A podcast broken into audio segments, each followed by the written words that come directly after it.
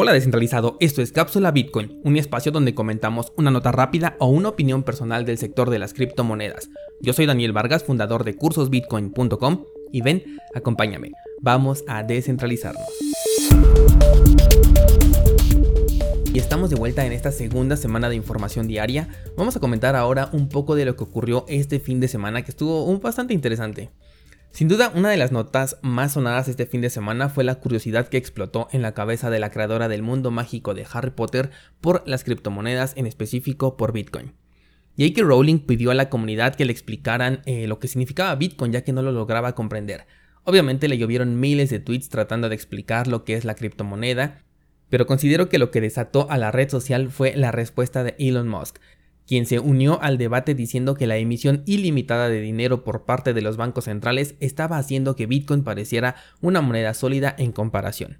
Además de esto agregó diciendo que hasta el momento solamente cuenta con .25 BTCs y a partir de aquí la conversación abandonó al mundo mogul por completo, ya que incluso uno de los hermanos Winklevoss cuestionó a Elon Musk preguntándole cómo va a pagar por las cosas en Marte, y el mismo Vitalik Buterin dejó su aportación también demostrando en primer lugar ser una persona pro Bitcoin y en segundo dando un dato aproximado de 18 millones de unidades existentes como respuesta a J.K. Rowling.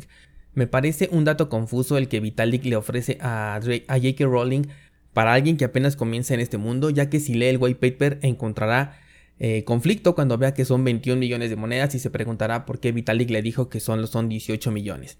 Varias cosas interesantes en esto que ocurrió. Número uno, Bitcoin ya está en boca de todos. Cuando un personaje famoso hace eco de la existencia de la criptomoneda, inevitablemente genera una especie de cobertura mediática de la que más de uno va a resultar cautivado, por lo menos por la curiosidad.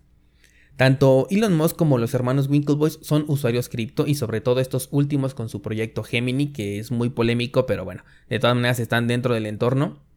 Y algo que me gustó mucho de este debate fue ese cuestionamiento sobre las cosas en Marte, cómo las va a pagar eh, cuando quiera eh, trabajar ahí en Marte. Y es cierto, si tú quieres hacer algo en Marte, por ejemplo, ¿en qué moneda lo vas a cobrar? ¿En dólares? ¿En pesos? ¿En Banco Marciano Nacional? Bitcoin es una criptomoneda que puede ser no solo internacional, sino también interespacial. Pensando futuristamente, la primera moneda que se puede utilizar desde ya fuera del globo terráqueo es Bitcoin, porque incluso el efectivo, como ya lo hemos dicho en otras ocasiones, tiene una limitante geográfica muy grande. ¿A qué me refiero? A que tú no vas a recibir, por ejemplo, dólares canadienses en tu negocio. Retomando la conversación de J.K. Rowling, encontré en Cointelegraph una de las respuestas más ingeniosas ofrecidas a esta autora, ya que explica bastante bien lo que es Bitcoin y además hace referencias eh, que son muy ligeras hacia el mundo mágico, de una forma perfecta de explicárselo a esta persona. Es casi casi Bitcoin explicado para moguls. Te voy a dejar el enlace en las notas del programa, en primera para aquellos curiosos de esta respuesta, pero principalmente para aquellos que apenas entran a este mundo y que las explicaciones técnicas son demasiado complejas todavía. He de aclarar que necesitas conocimientos básicos sobre el mundo mágico para poder entender las referencias, pero no así para entender la explicación sobre lo que es Bitcoin, así que es un gran artículo que puedes leer simplemente para enterarte de qué es Bitcoin y comprenderlo de una manera mucho más sencilla. Ya que mencioné a Vitalik dentro de este episodio, quiero hablar sobre Ethereum 2.0. Esta supuesta revolución que ha sido mm, pues esperada y postergada desde hace ya casi tres años. Esta semana, en una conferencia virtual, eh, Vitalik fue presionado para decir que Ethereum 2.0 vería la luz en julio del presente año. Y lo peor es que lo afirmó, para pocas horas después admitir su equivocación argumentando un problema de comprensión en la pregunta. Él dice que no escuchó bien y tuvo que eh, disculparse porque efectivamente Ethereum 2.0 no va a ver la luz en julio. Ante este errado comentario por parte de Vitalik, algunos desarrolladores de Ethereum publicaron en contra de la declaración, calificándola de apresurada e irresponsable. Matemáticamente hablando es inviable dar una fecha de lanzamiento, dijo el coordinador de pruebas de Ethereum 2.0. Esto porque todavía no existen implementaciones ya hechas, no ha habido versiones de prueba, ni tampoco están considerando el tiempo para resolver los inevitables problemas que van a suceder. De hecho, te voy a dejar también el enlace al fragmento en video sobre la pregunta que le hicieron a Vitalik para que tomes tus propias conclusiones de si la pregunta fue bastante clara o no y si Vitalik realmente escuchó mal o no fue así. Pasando ya a una opinión personal, cada vez que se habla del proyecto conocido como Ethereum 2.0, lo entierran mucho más. Me atrevo a pensar que para cuando salga esté tan quemado el proyecto que pase desapercibido Proyectos menos habladores pero con mayor efectividad en sus acciones han superado ya a Ethereum. Incluso hablando del propio Ethereum Classic, la versión original de Ethereum, tiene mucho más sólidas ya sus bases y está completamente listo para recibir los proyectos que quieran hacer la migración hacia Ethereum Classic. El que Vitalik ya en diversas ocasiones esté dando datos al azar me parece un acto desesperado, porque él quiere que se siga hablando del proyecto y genera expectativa, pero yo creo que ya perdió todo su potencial. Si bien una evolución en la segunda criptomoneda por capitalización del mercado es una noticia que atrae los reflectores, cada vez la credibilidad del equipo va en declive gracias a las declaraciones poco sostenibles en el tiempo que han estado dando, sobre todo Vitalik. Aún a pesar de esto, Ethereum es una de las monedas que mayor participación tienen dentro de los exchanges a día de hoy. Quizás sea una respuesta mm, de carácter especulativo, ya que según el gráfico, el mes de mayo ha sido positivo en los últimos años y probablemente la gente esté entrando esperando una apreciación y conseguir un rendimiento en el corto plazo.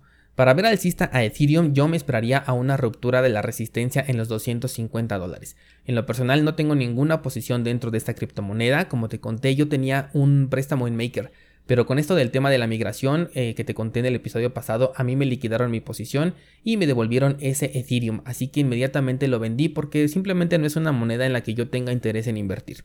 Ethereum sigue siendo un experimento al igual que cualquier otra altcoin, pero con la diferencia de que eh, las últimas pruebas de este experimento han sido desastrosas, y a diferencia de lo que Vitalik ha comentado, la evidencia nos muestra que no van por el camino correcto, o por lo menos no tienen al publicista adecuado. Vitalik es un programador, no es alguien que salga a hablar en los reflectores porque ya vimos que no es la persona indicada para esta clase de actividades. Lo cual me preocupa mucho porque no vaya a ser que Justin Son ofrezca sus servicios como publicista, alguien que sí le gusta estar bajo los reflectores y termine enterrando por completo a Ethereum. Por último, te voy a contar que el fundador de Digibyte se ha retirado del proyecto y ha llamado a la criptocomunidad como una comunidad codiciosa. Esta moneda tuvo un rendimiento súper interesante en los últimos meses de casi 1000%. Ha sido uno de los proyectos más interesantes también del entorno cripto. Esto hizo que muchos inversionistas de esta moneda tomaran ganancias de sus posiciones, porque pues un 1000% en dos meses es algo imperdible. Jared Tate, que es el nombre del fundador de este proyecto, acusó a la criptocomunidad de solamente buscar ganancias a corto plazo a costa de esfuerzos que son a largo plazo. Varias veces te he comentado también que Bitcoin y las criptomonedas nos permiten sí tener rendimientos muy interesantes, pero que ver a Bitcoin solo como un mecanismo para conseguir más dinero fiat es como ver Internet como un medio que sirve únicamente para conectarte a Facebook. Estoy de acuerdo con la declaración de este señor en que los esfuerzos que hace un proyecto, al menos hablando de cosas serias, es algo que lleva mucho tiempo, dedicación, esfuerzo y hasta inversión de capital, por lo que ver una aparente adopción que únicamente está basada en la especulación puede resultar frustrante. Aunque también considero que el aspecto especulativo es algo de lo que no se puede librar una criptomoneda. Digo, después de todo, gran parte de las empresas que salen a bolsa dependen de la especulación. La gente no invierte en Tesla esperando que su dinero se aproveche en la creación de una mejora para el mundo, sino esperando tener una ganancia producto de la especulación. Aún así comprendo que gran parte de las posiciones en criptomonedas que tenemos son únicamente especulativas. Y si no comprendes la importancia de lo que tienes en tus manos, va a llegar un punto en el que ya no vas a querer estar dentro de este terreno, porque las ganancias van a ser marginales. O bien, vas a desear no haber vendido en su tiempo porque por fin vas a comprender los enormes beneficios que las criptomonedas tienen y probablemente sea un poco tarde. Por ejemplo, y ya para cerrar este episodio, estaba viendo en Twitter una publicación del gobierno de México en donde se buscaba que la institución encargada del censo nacional pudiera conocer y dar a conocer los datos de la riqueza personal de cada persona al gobierno. Primero voy a aclarar que había una polémica sobre este tweet, sobre si era una noticia falsa. No me puse a investigar porque en realidad no me interesa si es real o no. Es probable que no lo sea. Sin embargo, no es algo que no sea del interés de los gobiernos. Y clara muestra es China en donde ellos sí son ya conscientes de la riqueza individual de cada ciudadano chino. Hoy esta noticia podría ser falsa, pero mañana con este o con cualquier otro gobierno puede convertirse en una realidad, y entonces será demasiado tarde para recuperar esos bitcoins que vas a estar vendiendo porque ahora tendrás que decirle al gobierno cada vez que quieras comprar bitcoin en plataformas centralizadas como Bitso, que de por sí ya cooperan con esta información. Si algo me gustaría que te lleves el día de hoy de este episodio es sobre la importancia que tiene Bitcoin como tecnología y no solo como un método de generación de riqueza efímera. Y con esto me voy a despedir, así que nos escuchamos el día de mañana en una nueva cápsula Bitcoin.